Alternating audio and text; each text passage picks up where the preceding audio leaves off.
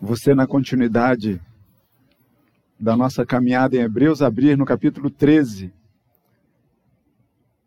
versículo de número 6. E enquanto você acha aí, lembrar a você que hoje, logo depois do culto da manhã, como, conforme colocado no mural da igreja, você pode adquirir a sua porção de de empadão para o seu almoço, porção individual, só procurar ali na saída as nossas irmãs Conceição ou Márcia, nossa Márcia Mário. E também à noite cachorro quente aí no salão social. Então, prepare aí o seu, o seu coração para essas delícias.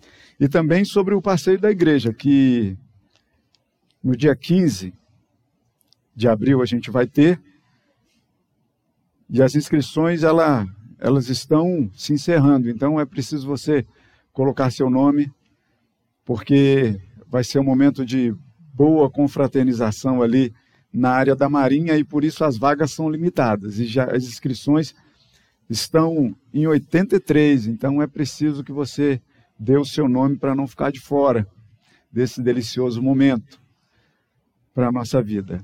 E antes ainda, irmãos, de da gente é, é, fazer isso, é bom que a gente também já comece a, a ficar ligado aí com a Páscoa do Senhor chegando. Dia 9 de abril, a Páscoa de Jesus.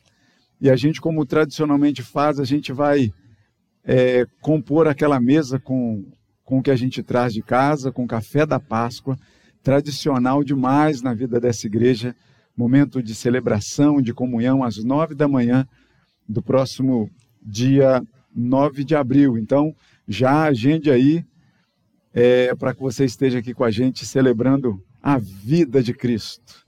Na verdade, é essa a vida de Cristo. Convido você então, aí já está projetado, e você fica de pé mais uma vez e lê junto comigo. Versículo de número 6. Como a gente vai terminar, vamos fazer o seguinte: vamos ler esse trecho todo do versículo 1 ao versículo de número 6. E aí a gente lê junto, juntos. Leiamos a palavra do Senhor. Seja constante o amor fraternal. Não negligencieis a hospitalidade, pois alguns praticando-a sem o saber, acolheram anjos. Lembrai-vos dos encarcerados, como se presos com eles, dos que sofrem maus tratos, como se com efeito vós mesmos em pessoa fosseis os maltratados. Digno de honra entre todos seja o matrimônio, bem como o leito sem mácula, porque Deus julgará os impuros e adúlteros. Seja a vossa vida sem avareza. Contentai-vos com as coisas que tendes, porque ele tem dito: de maneira alguma te deixarei nunca jamais te abandonarei. Assim, afirmemos confiantemente: o Senhor é o meu auxílio, não temerei. Que me poderá fazer o, o homem? Vamos repetir: o Senhor é o meu auxílio. Louvado seja o nome do Senhor. Você pode se assentar. Oração por iluminação já feita, Reverendo Gabriel. Agradeço a Deus por sua vida. É, versículo de número 6. Afirmemos confiantemente. Essa epístola não é uma coxa de retalhos, como a gente sempre vem falando. Ela tem um todo de coesão nela. Então, por mais que a gente tenha aqui, e talvez aí na sua Bíblia já traga, né, os deveres sociais, nesse capítulo de número 13, não está ligado do resto. A gente falou aqui desde o início, a carta aos Hebreus é uma carta que fala de esperança. É uma carta que fala de esperança. No momento em que o povo de Deus eles viviam uma série de, de complicações externas. Mas o povo de Deus é, é chamado a entender do que ele é feito e por quem ele foi feito. Mas não só por isso, trouxe vários exemplos de vida do povo cristão, dizendo quão importante é termos o nosso Deus como nosso auxílio. Deus é o nosso auxílio, nosso, o nosso porto, a nossa rocha firme. O Senhor está com a gente em todos os momentos. Então, quando nós temos aqui que o, o, o versículo começa assim, afirma, afirmemos confiantemente. Assim, já, já mostra aí que está chegando ao final desse pequeno trecho. Mas quando, quando diz, apresenta esse, uma, uma aplicação do que foi dito até agora, então quando nós temos aqui essa explicação chegando ao final assim, então quando a gente diz assim é porque a gente está chegando ao final de alguma coisa. Ou se a gente está querendo fazer a aplicação dela. E esse, nesse caso aqui, as duas coisas. A gente está chegando ao final da carta. Dá uma saudade de começar tudo de novo. Porque aqui, lendo só esse trecho aqui, do versículo 1 até o versículo de número 6, eu fui lembrando dos sermões pregados aqui, começando com o reverendo Vladimir, falando ali do, do, amor fraternal, depois o reverendo Gabriel falando da, da, hospitalidade, eu falando dos encarcerados, e depois também fazendo a dobradinha aqui com o matrimônio. E no domingo passado, o reverendo Vladimir falando da avareza. Então, isso tudo foi passando como um flashback aqui na, na cabeça, cara. E assim, dá vontade de começar de novo, porque a palavra de Deus ela é sempre eficaz, viva ela não morre. A gente, como eu sempre digo aqui, quando a gente termina uma carta, não é que a gente não vá pregar mais nela, porque olha como tem motivos para a gente rever os versículos e pregar de novo. Então, quando chegamos aqui nesta parte dessa explicação ou dessa aplicação, eu vou mais aqui forte na aplicação do que a gente ouviu até agora. Porque o escritor diz assim: assim nós devemos afirmar. E quando nós dizemos afirmar, a gente está batendo uma coisa bem forte, a gente deve afirmar. E a gente pensa assim: bom, vamos afirmar alguma coisa. Tudo certo, vamos afirmar então? E a gente leu aqui, eu pedi para a gente repetir, né? O Senhor é o meu auxílio. Mas o escritor, como escritor que é, ele não diz só para a gente afirmar, mas ele traz um modo dessa afirmação. Ele diz: olha, a afirmação por si só já é muito forte. Afirmemos, mas o autor traz um quê a mais, um modo a mais. Que não é um simples afirmar, mas diz assim: olha, afirmemos confiantemente. E talvez Confiança, muitas vezes, é o que falta em alguns momentos na nossa vida. Confiança de afirmar aquilo que Deus plantou no nosso coração. Afirmar confiantemente, perdão, afirmar confiantemente o que Deus tem feito na nossa vida. Agora, muitas vezes, quando a gente lê uma palavra dessa, é, alguns trechos dela, parece que é, é uma forma, e aí eu caminho aí para o finalzinho do versículo, que ele traz uma pergunta para a gente, não é? A gente deve afirmar confiantemente: o Senhor é o meu auxílio. E aí o trecho, o finalzinho do capítulo, do versículo 6 diz assim: Eu não temerei. Que me poderá fazer o homem? que me poderá fazer um homem? E aí, de um lado, você vê a sua confiança no Senhor e diz assim: Eu devo afirmar confiantemente: O Senhor é o meu auxílio e eu não vou temer. E de outro lado, você vê o homem, a vida aí fora, que às vezes você vai enfrentá-la e olha para esse versículo e diz assim: Que me poderá fazer um homem? E você vê quanta coisa o homem pode fazer com você. E se por um lado você olha, eu afirmo confiantemente, a gente vai sair daqui hoje, saindo aqui por esse tapete, depois da nossa escola dominical, depois da classe das crianças que está comigo hoje, a de 4 a 7 anos está comigo hoje. A gente vai sair daqui dizendo assim: olha, eu confio no Senhor. Eu bato o pé, afirmo confiantemente: o Senhor é o meu auxílio, eu não vou temer. Até segunda-feira chegar. Até as coisas do mundo começarem a bater na nossa cabeça. E é uma pergunta que ele faz aqui, ele não está querendo resposta. Não é uma pergunta que o escritor aqui faz, dizendo assim: olha, que o homem pode fazer com você?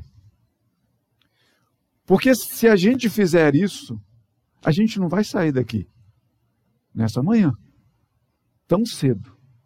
A gente vai passar por cima da escola dominical e eu vou ficar ouvindo de você aí um monte de relato, ou não vou? E eu vou dizer para vocês os meus.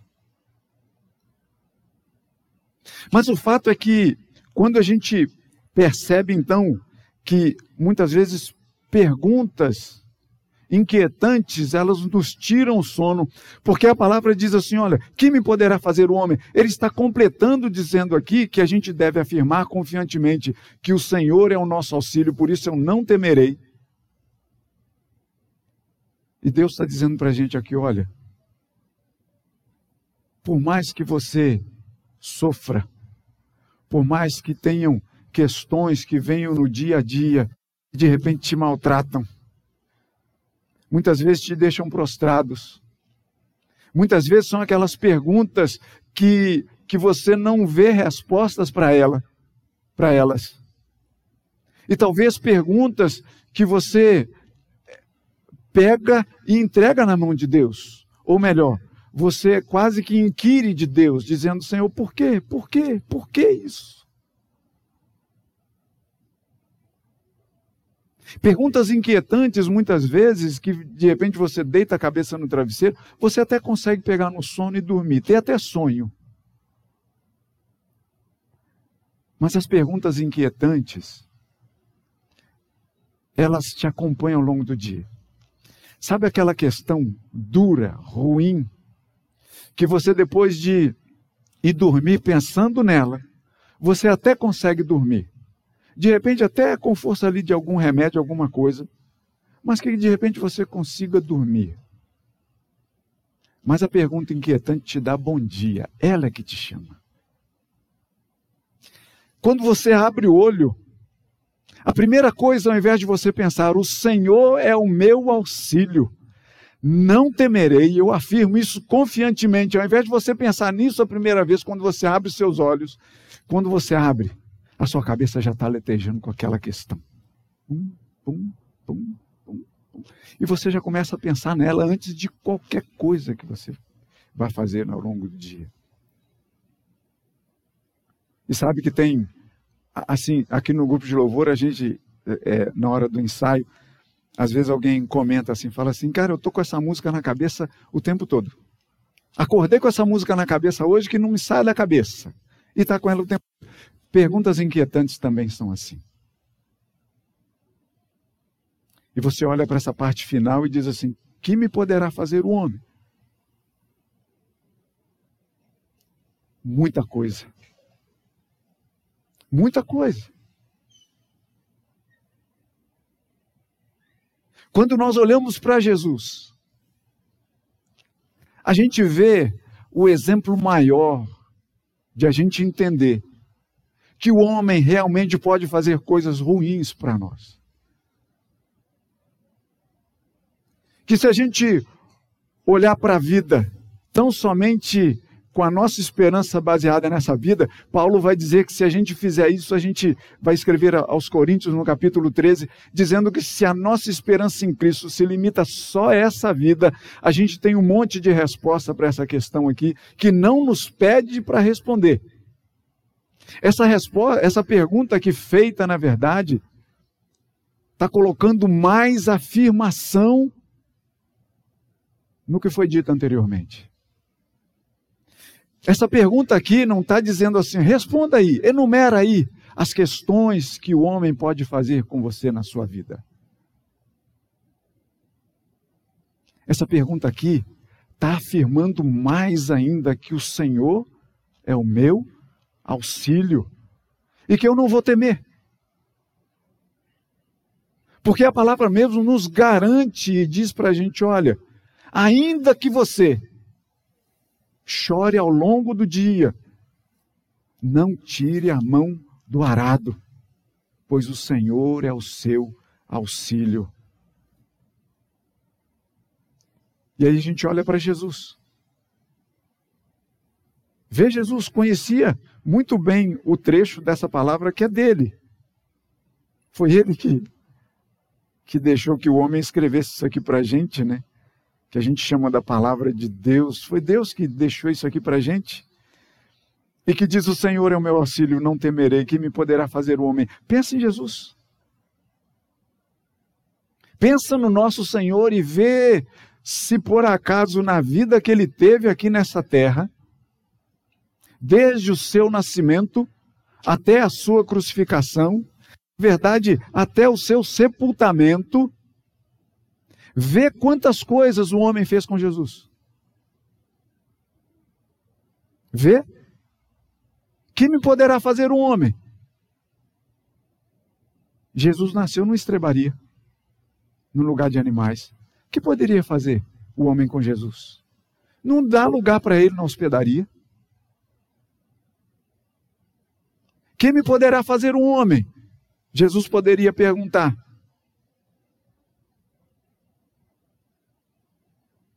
Poderia pegar em pedras para jogar em mim. Quem me, poderia, quem me poderá fazer um homem? Jesus poderia perguntar. Ele pode te prender. Jesus responderia. Ele pode dar uma bofetada na sua cara.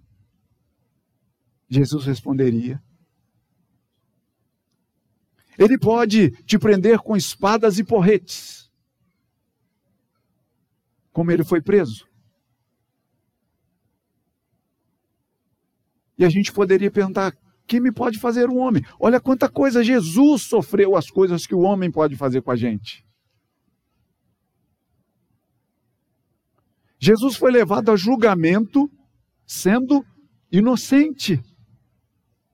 Por acaso já aconteceu com você alguma injustiça nessa vida? Que me poderá fazer um homem? Muita coisa o homem pode fazer com você.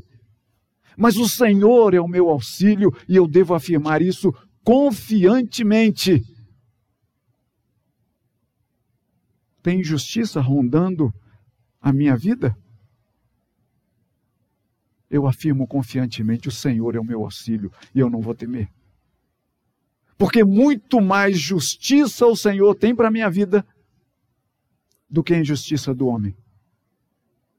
Muito mais amor o Senhor tem por minha vida do que o ódio do homem.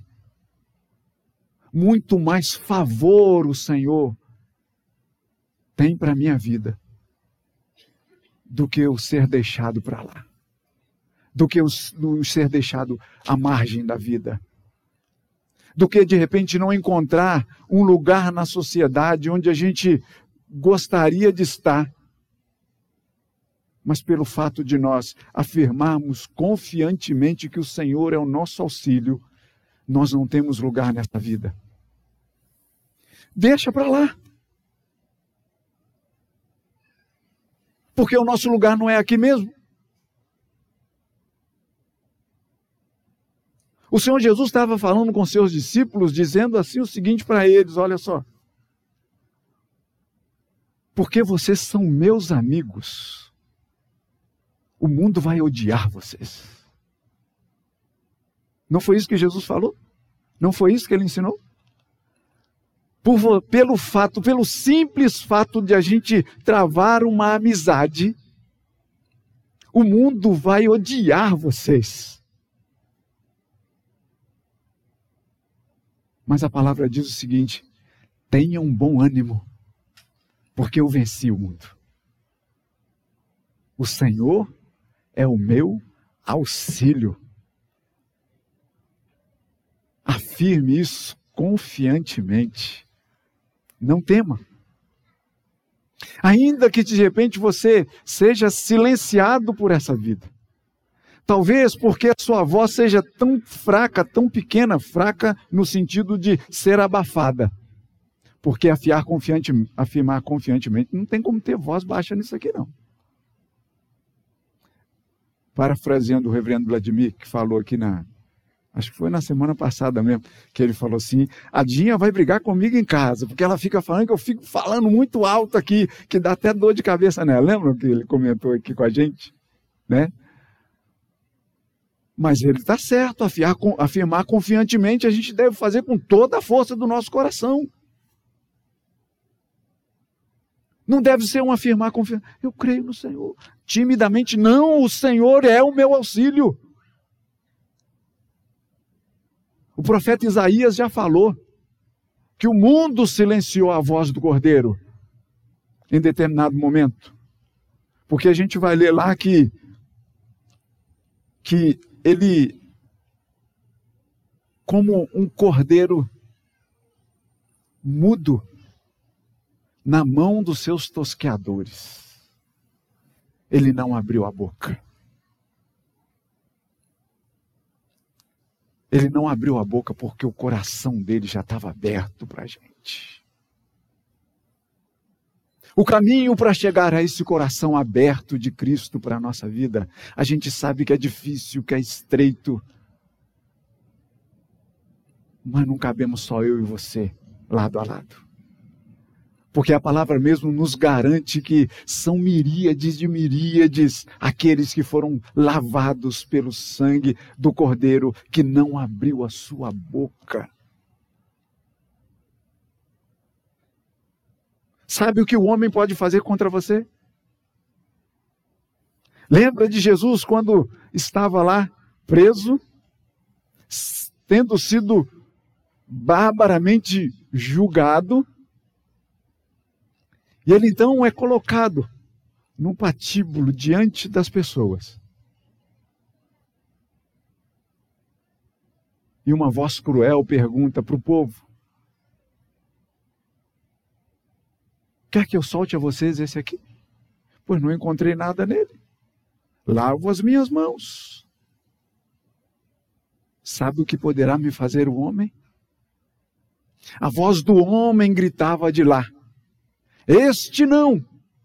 Solta-nos Barrabás, crucifica-o.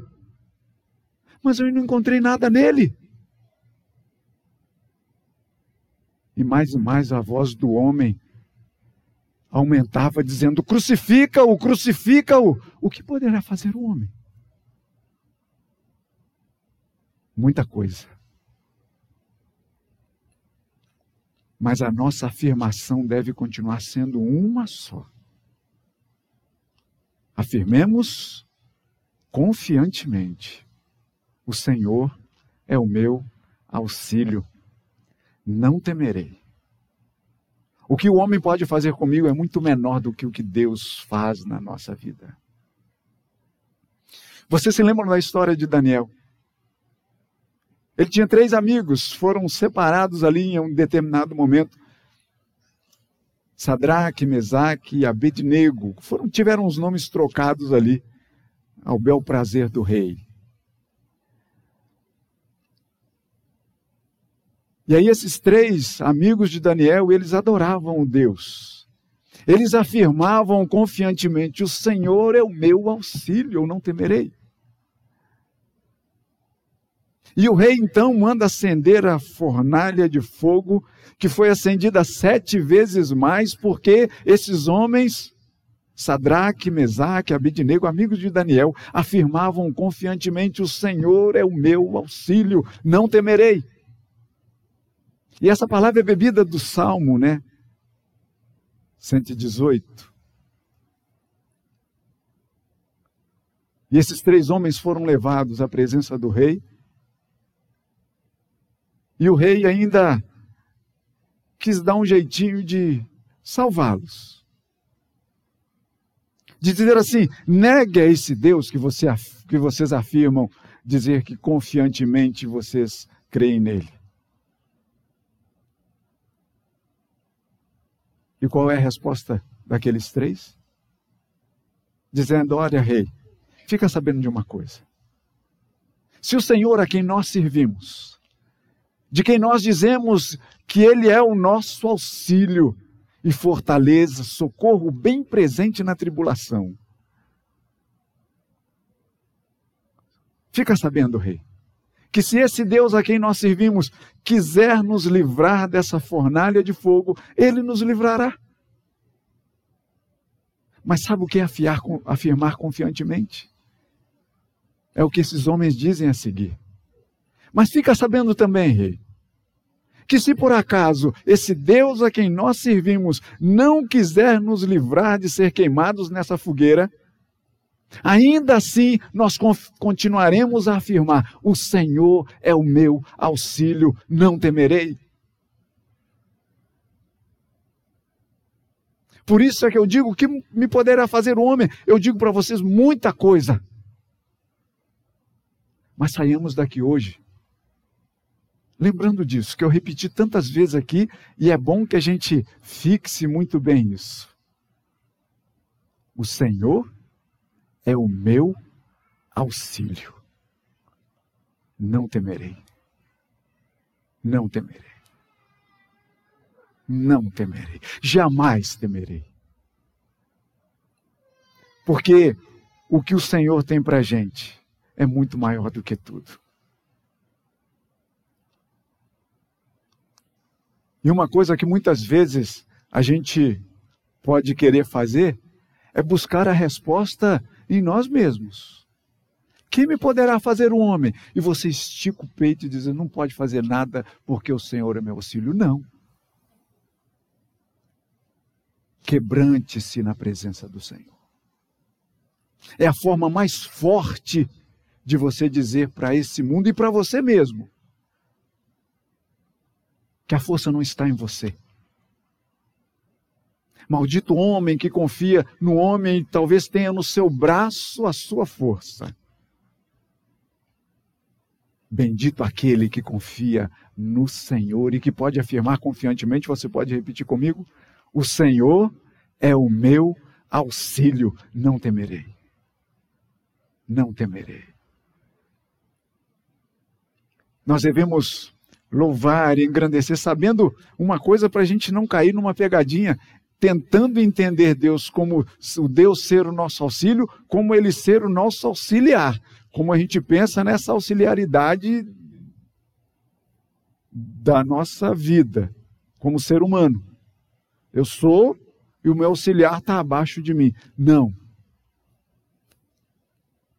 O Senhor é a essência do auxílio, da ajuda.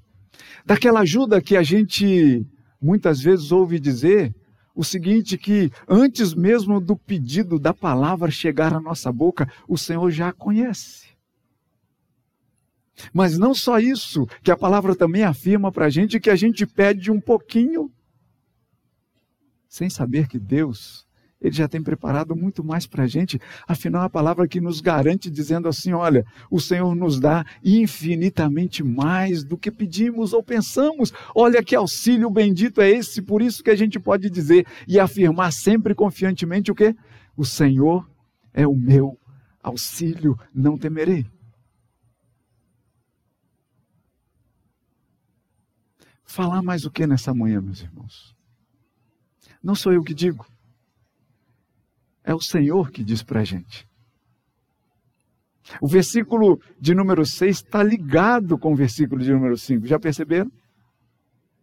O versículo de número 5 termina dizendo assim: De maneira alguma te deixarei, nunca jamais te abandonarei.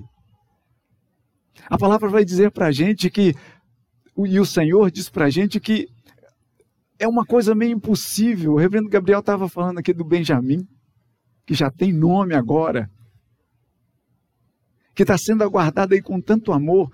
Nós aqui que já temos filhos, mas eu quero falar especificamente para as mães aqui que carregaram, né, ou talvez que carregam, né, ainda. Aí está quase, quase chegando aí um, um novo membro para a gente aqui lá na, na barriga ali da Marcela, né? Mas o Senhor vai dizer que ainda que uma mãe venha se esquecer do seu filho, que é uma coisa que a gente não imagina, né, Carla? A gente não imagina. A gente não imagina que uma mãe possa se esquecer do filho. Vandessa, a Carla, a Roberta, gente aí de filho pequeno. Quem mais tem filho pequeno aí? Levanta a mão aí. Ah lá, Rebeca com a Sofia, né? Ainda que uma mãe venha se esquecer do filho, que é algo assim inimaginável. O Senhor diz assim: Eu não te esquecerei, jamais te abandonarei. E aí, por saber disso, é que a gente pode continuar afirmando confiantemente. O quê? O Senhor é o meu auxílio. Podemos afirmar isso confiantemente para a gente poder terminar? O Senhor é o meu auxílio, não temer. Nos abençoe para a honra e glória dele mesmo. Amém.